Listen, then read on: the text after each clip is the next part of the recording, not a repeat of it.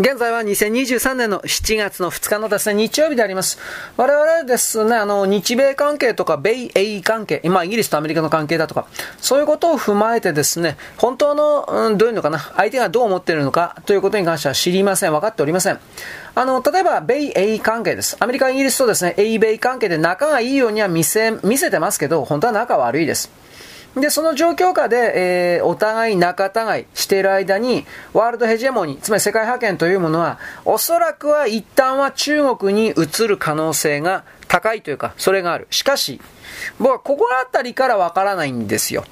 これから大量に人が死ぬだろうという、うん、まあ、いろいろ情報があるんですが、それが起きた時に果たして本当に中国にですね、世界覇権を維持し続けることができるのかというと、どうもなんか、うん、疑問だなということがあります。で、このことに関しては、イギリスのですね、えー、疫病関係のその研究所ですが、これがまともなレポートとして、2023年の12月の31末までに、彼らの資産では、まあ、1000万人が死ぬだろうと。一応これは武漢肺炎でということにはなってますが、本当に1000万人なのかどうか。ネットの中だけでですね、えー、まあ、いい加減なことを言ってるという言葉を使いますけど、そういう人は1億人が死ぬという言い方をしています。あの、新東人であるとか、そういうですね、まあ、これ中国のことは、共産党のことは嫌いでやし、えー、なんだろうね、えー、ムーニストアンチコミンテルンアンタイコミンテルンだったっけ？まあ、なんかそういう人たちにおいては、一番初めの SARS 危機から、今回の武漢肺炎の2020年、2022年ぐらいまでの間に、5億人ぐらい死んだっていうふうに言ってますが、なんかここまで来ると一体誰の数字を信じていいかわからないとなります。ただし僕たちが想像する以上に人は死んでいるだろうなとは思います。そしてもともとそもそも中国には言うほど人口はいなかったんで、中国の14億とか15億だとかいろんなインチキな数字というのは西側の投資会社がそういうたくさんのなんだろう、人口がいるところに投資をしていれば儲かりますよ。どうですか、お客さん。という形で数字が大きい方が西側の投機筋、投資関係者にとっては都合がいいからそういうふうに演出されてきたのだという考え方は持っておく必要があると思います。中国というのは1841年から43年の2年間、まあおよそ3年間ですね。これはアヘン戦争。これでイギリスにボロ負けになりました。中国人の一方的な言い方であればひどい目にあったということになりますが、こんなもんははっきり中国の自業自得です。オピアムウォーですね、アヘン戦争。ボロボロにされました。で、180年前、ここから、まあ中国の苦しみというか苦難が始まった。これは言い過ぎではない。なぜならば、支配階級までみんな麻薬アヘンを吸っていました。もちろんこの支配階級が自分のお金儲けのために自分の縄張りのところの中国人たちにどんどん吸え、どんどん売れとやっていたわけです。で、もっと汚せ、もっと汚せと言っていたのが中国人たちです。この責任が中国人たちにあるのだというところを隠して巧妙に全部イギリスに押し付けられた、売りつけられたと言ってますが、そんなことは全くありません。内部から手引きをし、内部からくださいくださいというそういう動きがなければ、麻薬なんていうものがアヘン戦争のあの時代におけるぐらいですね、広範囲に深く深く奥まで中国の国民に広がるということはありえませんでした。まあ、とに試合階級まで、えー、アヘンを吸っていたということです。で、結局その時代あたりでですね、あのー、イギリスとアメリカはですね、お互い喧嘩しながら、しかし共通の利益として日本というものをですね、育てながら、まあ、イギリスとですね、米国が、うん、どっちが日本を自分の所有物にするかということにおける駆け引きを行いながら、最終的に日本を騙してですね、日本軍、大日本帝国陸軍を主に中国に攻め込ませたわけです。日中戦争ですね。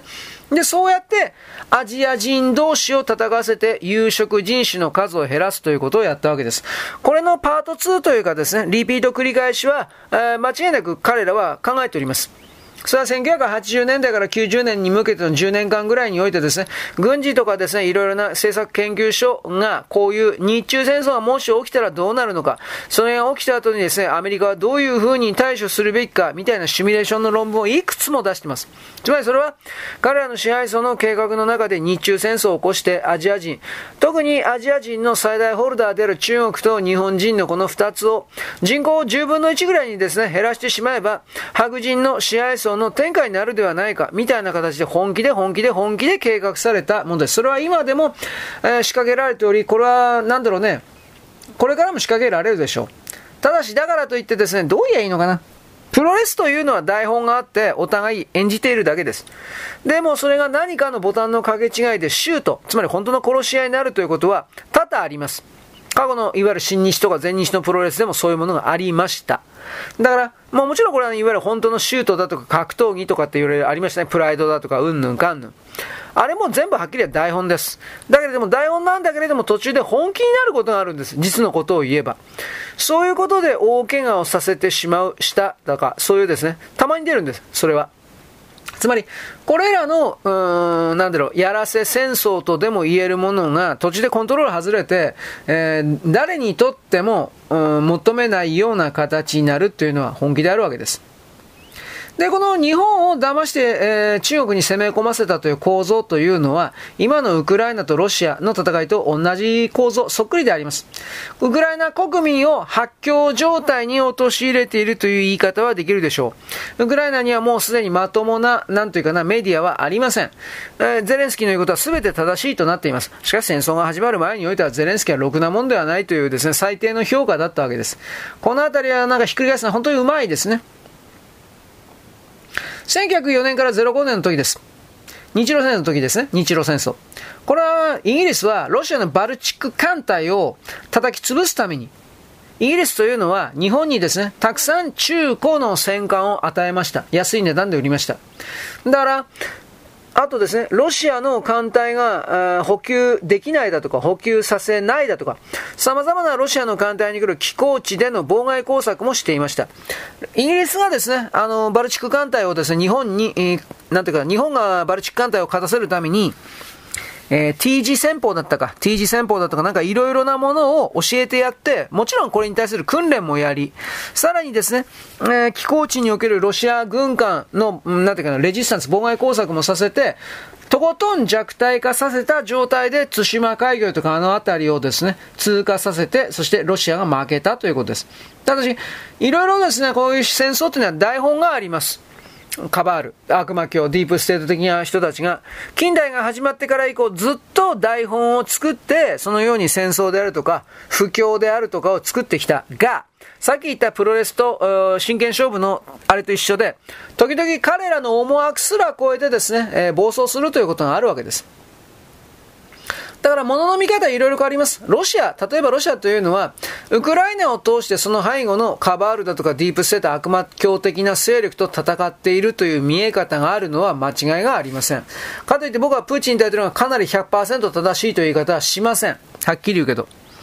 で、あの、な、だって、プーチン大統領がキエフを落とそうとした時点で戦術を間違えたという、誰があプーチン大統領に間違った戦術を教えたのかなという、そっちに興味はないではないが考えてもわかんないから。一番最適な回答は何だったかといえば、東部の2つの州とクリミア半島に軍隊をどんどんと増強して、そこから一歩も動かないということ。そうすると西側手も足も出ないわけです。で、もちろんそれを引きずり出すために、ゼレンスキーという側は徹底的に、えー、ミサイルだとかね、大砲だとか撃ち込むということをやります。そこだけをピンポイントで破壊し続けるということを延々とやればよかったんです。長期戦になると、そうなるとウクライナは勝てなかった。どう考えたって。勝てないというのは、その間に世論を味方につけるということをプーチン大統領は今以上にやるべきだったんですが、これがロシア人のダメなところで、ロシア人、彼らは、スラブ人は、自分たちと自分たちの同胞ロシアにだけ真実が伝わればいい。西側なんかもう俺たちのことをいじめてるから相手にしてないからどうでもいい。みたいな捨て鉢になってしまった。これがダメなんです。ロシア人はこういうところがある。これがダメなんです。それを、あの、ひっくり返して、例えば、マジソンスクエアガーデンだとか、ああいうところにですね、もう徹底的な広告をやって、新聞広告も出して、ゼレンスキーはこんなひどいやつです。みたいな。そういう宣伝戦をさらにさらにさらに本当はやるべきだったんです。そうすれば、それで2年間、3年間、小競り合いはあるけれども戦争がない状態を続けた場合においては、基本的にはロシアが勝ったと思います。明確にですよ。だけど戦争に引きずり出されてしまった。だ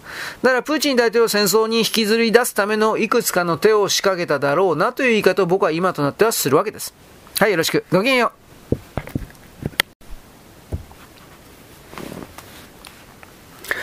現在は2023年の7月の2日のですね、えー、日曜日であります。結局ですね、今起きてるのは何かといえばロシアとウクライナの戦争にはなっておりますけど、人類史的に言えばですね、世界覇権と言われているものが西洋から東洋に移動しようとしているという言い方はできます。でもそれは本当に中国かどうかというとこれはわかりません。なぜならば僕はこれからたくさんの人々が人間が死んでいくというふうな情報をもらっているので、それはまあ5年後ぐらいから顕著になるという形、まあ大体はですね、病気であろうと、パンデミックであろう的な、そしてそのパンデミックであろう的なもののですね、治療しますよ。これ打てば大丈夫ですよ。というワクチンだとか治療薬的なもの、そして食べ物、そういうものにですね、人間の体をおかしくするようなものが知らずとどんどんと入れ込まれて、そして人々は知らずとして死への階段を登る可能性、これが高まっているというか引き寄せているというか、こういう言い方をします。しかしそれでもアジアが勃興して流星していくことは間違いありません。ただその流れの中でアフリカがさらにそれを短い単位で抜き返していくということもあるかもしれない。でもそれは結果的にですね、今の世界というのはホワイトの時代であったものが、カラードの時代に戻るという言い方であります。しかし、カラードの時代に戻っても、結局のところ、中世の時代、中国と言われている地域、覇権、覇権帝国が、これがですね、あのあの時とやっていたような三角形の試合構造を作って内部に収奪の奴隷の構造を作って何も生み出さない国を再び繰り返すというのであれば私は多分やっぱり中国かなどうかなという言い方をします。日本というのは基本的には東アジアの、まあ、周辺国です。だから、太古の、まあ、江戸時代のね、江戸時代の太古のそれぐらいの時代においては、中国の、うん、まあ、属国、トリビューターステイトだったっけ？なんか、難しい。トリビューターステイツでよかったと思うけど、トリビュータリーステイツかな？だったわけですけど、いわゆる足利将軍だとかそういうのも中国から中国の名前、中国名と中国の爵位というか位をもらっては、食らってました。もらってました。しかしこれというのはまあ日本の歴史をですね、大学なんかで学ぶ人は常識として知ってるわけです。公開しないことになってるけど、まあ大学の教授たちはみんな知っております。結局、地球上に強い国がボーンとできると、ローマ帝国みたいにね。そう、それがやっぱあの、トリビューターステートじゃなくて、帝国になります。エンパイアになります。で、結局、エンパイアとその周辺に端っこのところに力の弱い、いわさっき言ったトリビュータリーステイツという、属国だとか超公国というものができるわけです。で、帝国が弱くなると、この周りの属国というものは自分勝手なことをしようとするわけです。でもその自分勝手な動きをしようとする、もう、えー、中国で言ったら12、12個国 5, 5個国なんかあったね、バラバラの。ああいう状態になると最終的にはですね、あの、自分が覇者を取る、歯を取るという形で、帝国がもう一個別の帝国が出てくるわけです。で、別の帝国が出てくると落ちぶれてる帝国に従っていたやつをどんどんと切り離して自分の縄張りの中に入れていくわけですね。まあ、ソ連がなくなった時に結局ソ連の周辺国、衛星国と言われていた東ヨーロッパがみんな米国に付き従っていったっていうのと同じような構造です。でもこれも米国が今からどう考えても持たないので、じゃあどうなるかというと、アメリカ、米国というのは第二、えー、第二世界と言います。欧州というのは第一世界と言います。まあこれも大学レベルで習いますね。この第一世界、第二世界で支配を取っていたホワイトと言われている人たちが、大体は没落していくわけです。没落というのはお金儲けられなくなるし、彼らの言うことを誰も聞かなくなるということです。なぜならば彼らの言うことを聞いても、いいことがないから、損をするから、利益がないから、儲からないから。単純に人間はその利益を与えてくれるところに近づきます。人間は利回りの確保によって、つまり金の確保によってしか変わらないのです。この人間の世界は。この部分を汚い言葉だとか汚い概念だとか言って、えー、避ける人たちというのは永久に死ぬまで死んだ後でも、この人間社会における真実に到達することはありません。変われということですね。まあ、でもですね、あのー、この地球世界にて主に西洋白人世界の中における物事の考え方なんですが、思想として決定論と運命論というこの流れに従うという、まあ残念な人々、僕は残念な人々と言います。ホあホワイト。西洋の中に決定論。つまり正義が勝つという考え方です。決定論ね。ところが僕は邪悪なので、いや、正義勝たないよと。勝った方が勝手に正義だとか、どうのこうの言ってるだけだよっていうふうな。まあでもこれはアメリカ人のことを、ヨーロッパ人、まあ特にアメリカ人ですね、悪く言ってもしょうがないです。あのー、そもそも米国というのは戦争して負けたことがない国、大きく負けたことがない国で、ベトナム戦争は負けって言えばまあ確かに負けですね。だけどそれ以外においては大体勝っています。で、そういうところに住んでる人々というのは、あのー、なんだろうね、自分が負けたらどうなるのかとか、ひょっとしたら今やってることは負けるんじゃないのか、みたいな。まあ、これいろんな考え方あるんですが、こういうのを考え方すべて含めて敗北主義と言います。ディフィーティズムですね。んで、敗北主義者は僕嫌いなんですけど、しかし敗北主義的な考え方も持っていなければ、まあ、現実的に生きることが難しいということ。日本人はそれを持ってるんです。なぜならば前の戦争で大日本帝国を叩き潰されたからです。つまり、そうなると、どこが弱かったのか、何がダメだったのか、自分たちはどう情けなかったのかというマイナスの部分を、日本人は戦争敗北というものを通じて、無理やりにそれを正面から向き合わされて持ってるんです。理解してるんです。ただし僕はそれは、やっぱりあの、 War Guilt Information Program と言われている偽物の贖罪の罪の意識を貼り付けられることによって、だいぶ歪められて過剰な形で、本来ですね、その敗北的なものを受ける情報のサイズを10とするのなら、100だとか1000だとかになってるという、これが問題だと言っているので、から物事を実数で、実際の数字で考えろって言ってるんです。虚数で考えるなと言ってるんです。いわゆる飾り立てられたものすべてをそぎ落して、そぎ落として、そこから世界を見るということをしなければ、いつまで経っても永久に騙されるだ、奪われるんだということを言ってるわけです。だから我々はですね、帝国によって支配されて、英国、次は米国によって支配されて、惨めて哀れな存在なんだと。分かってるんです。本当のことを言えば潜在意識で。日本人は全部それを分かってるんです。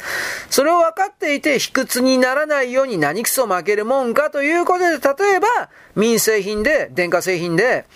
そうですね、ビデオデッキであるとかファミリーコンピューターととりあえず言うけど、ああいうものを使って世界に、えー、復讐する、見返す、自分には存在価値があるんだ、ということを表現する。ということを通じて、なんとかかんとか精神のですね、バランスを保って生きてきたのが我々日本人なんです。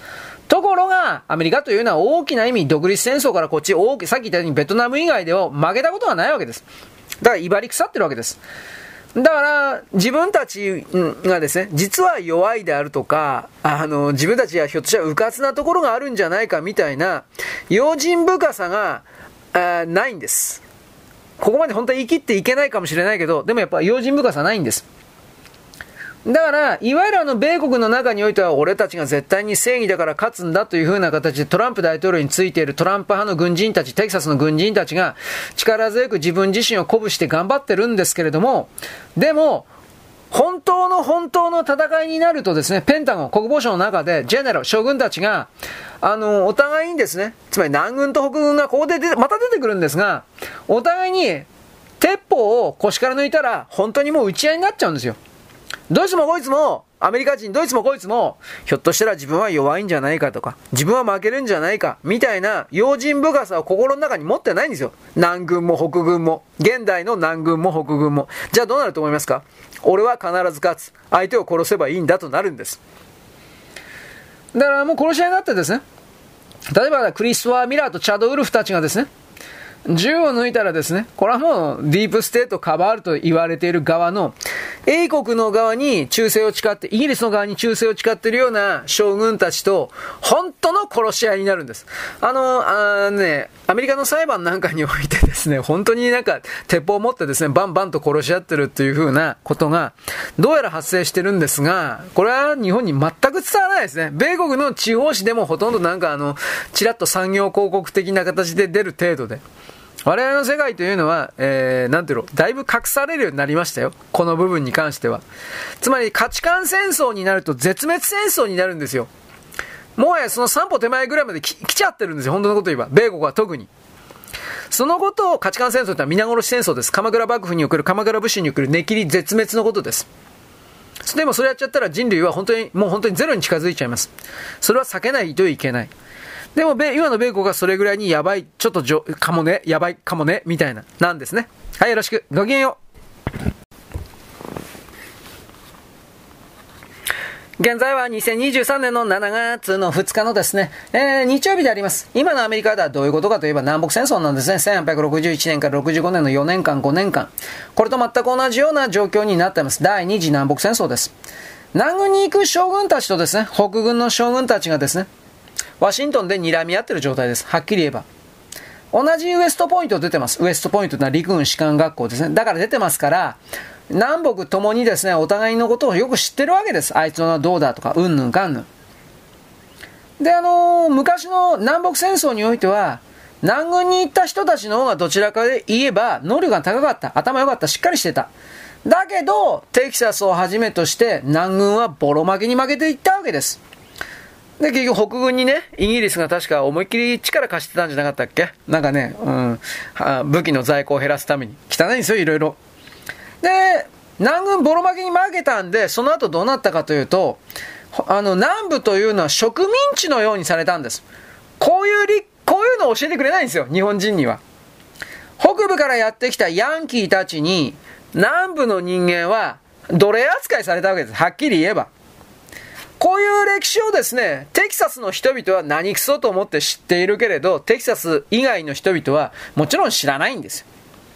テキサスの人々はヤンキーたちに支配されたという屈辱の歴史を心の中に持っている。だからテキサスには、あの、さっき言ったですね、敗北主義、自分たちは情けなかった、みたいな反省を含める、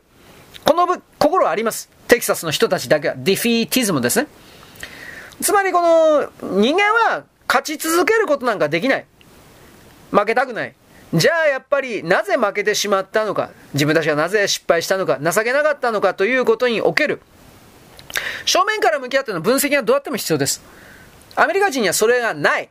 しかしテキサスの男たちにはある。不思議ですね。探求、探求とかかね、サンキューじゃなくて探求なんだけど、探求、探求ばっか言ってますけどね。あのー、臆病風吹かせて逃げるとか、あとは自分が決断したらたくさんの兵隊が死んじゃうっていうことで、迷っちゃう、うろうろしちゃうみたいな態度を取るというのも、戦う、戦争する殺し合いの中においては大切です。そうやって時間を経過している間に状況が変わることだってあるからです。殺し合いなんですよ、言っておきますけど、戦争というのは。物事はそんな簡単に単純にゲームのようには決まりません。米国におけるテキサス以外の地域においては物事を単純に二分法で考えて、共和民主、えー、善悪、あ、神悪魔みたいに。そしてあっという間にスピーディーに合理的に何でもかんでも解決すると勝手に思い込んでる。戦争はそんなことはありません。戦争は醜く、そして複雑なものです。テキサスだけでしょう。もしそういう状況にあって、えー、対処できるアメリカ人集団がいるのだとするのなら、なぜならば彼だけ、彼らだけが、複雑な敗北の歴史を潜在意識の中に書き込んでいる人間集団だからです。だから、米、米国におけるテキサスを中心としたと、まあ言っていいんかな。そういう地域の中でリバタリアンみたいな連中が出てくるわけです。我々の暮らしは我々で守る。自分たちの暮らしは自分たちで守る。福祉なんかいらない。反福祉ですね。ソーシャルウェルフェア。税金も払わない。金払わない。アンタイタックス、反税金。そしてアンタイピュロークラシー。反官僚制ですね。俺たちに指図するな。俺たちに構うな。俺たちはお前たちに税金を払わないが、俺たちのことは自分で全部やるんだ。と決めている人たちです。まあでもその通りうまくいきゃアメリカはもっと、なんていうか風通しのいい国になったとは思うけど、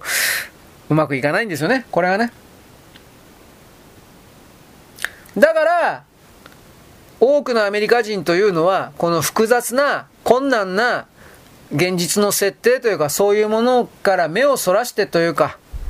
目を向けないようにして、ここで、まあ、あの、宗教的概念としての考えと、こういうものが混じっている、 determinism。決定論カルバンでしたね。カルバンさん。神が助けてくれるものと、ね、助けて、助けてくれないものは、もう、もう、決まってんだと。神のノートにはもう名前書いてあるんだと。お前ら何やろうがやる前は知ったこっちゃね、もう死ぬ奴は死ぬんだみたいな。こういう考え方が、さらに決定論のデタミニズムの、うん、背後、背後にあるというかですね、背骨というか、鉄骨にあるだろうなと思います。何か大きなものに自分たちは導かれており、自分たちが勝利するのだと。なぜならば自分たちは選ばれた存在だから、まあなんかこんな感じになるわけです。ただ私は個人的にはもちろんトランプ大統領の側の自由性を獲得するという側におそらくは立っている勢力。これがディープステート悪魔教カバールに勝ってほしいとは思っていますよ。思っていますよ。思っているけれども、どうせそんなに簡単に勝てないんですよ。場合によっては負けるだろうと本当に思ってるわけです。なぜならば、勝つということの意味を分かっているのですかと私はあなたに問います。この場合の勝つとは何かディープステイト、カバールと名乗るような人間勢力の本人と家族、子供を含めて絶滅させなければならないのです。それができますかと私はあなたに問います。私はさっき鎌倉幕府、鎌倉武士団における根切りということを言いました。根切りというのは、もちろんその家族、親戚一同全部殺すのですが、そこから仕事をもらっていたような使用人だとか、御用商人だとか、関係者含めて全部殺すんです。例えば、伊豆、伊豆という地域があったら、伊豆という広大な地域に住んでいる、まあ昔だから3万人住んでいたとしましょうか。3万人ね。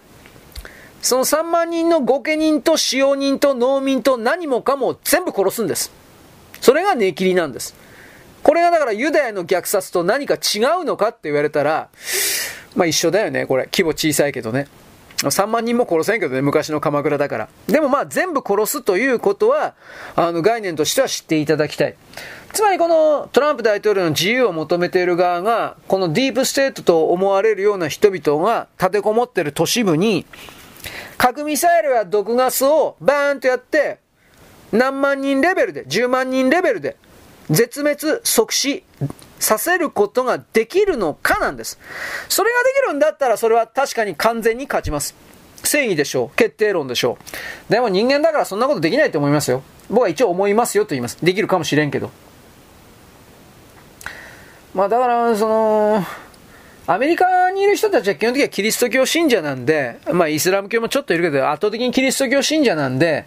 そうするとね、そのトランプさんの側に立ってるような、うん、軍人とか退役軍人の人たちは、これを神と悪魔の戦いだと本当に言ってんですよ、周りに。で、これはあの、ロシアのプーチン大統領がロシア人に対して、あの、本当のこと、彼らの脳の中にある本当のことを説明した通り、これは、バチカンという名前の悪魔教と、東方正教会という本当のキリスト教を受け継いだ我々との信仰の戦いである。宗教の正当性を問う戦いなのだと。あいつらは悪魔だ。この構造が全く同じなんですよ。やめてくれよ、どっちも。僕は、チャランポランな日本人で無宗教で仏教すら本当は信じてないですけど、あのー、葬式があったらちゃんと仏教的に出ますよ。使ってるだけです、僕は。でもそれでいいと思ってます。そんなことは人間の、あっという間に人生は過ぎるんですよ。そんなもんに関わってるおか、まずお金ない。暇がない。アニメとか見ないと。見見てないけど。だから、僕はこの宗教的な物事を考えて生きるという人たちは、はっきり言うけど、まあそれはあなたの勝手だけど、僕にはついていけない。まあ、だから好き勝手やってねって感じなんだけど、まあいいです。だからそういうですね、宗教戦争、だからこの今のカバールディープステート的な人たちは宗教戦争だということは思えておいてほしいです。今のロシアとウクライナそれもそうなんだけど、だから民主党と共和党の戦いでもないし、保守と革新の戦いでもないんです。カバールという悪魔崇拝者の人たち対バーサス神を信じる人たちの戦いだと。キリスト教とですね、本物のユダヤ教を信じてる人たちとですね、あと、ムスリム。これらの3つの勢力が大体ですね、経典の民ですね、本の民、アハル・キターブですね。いわゆる一神教の信者たちと悪魔崇拝者の戦いだと思っておりまして、で、これらの人々は、ね、神が勝つに決まってると、強固に信じてるわけです。これが、テキサスの軍人、退役軍人たちの思想なわけです。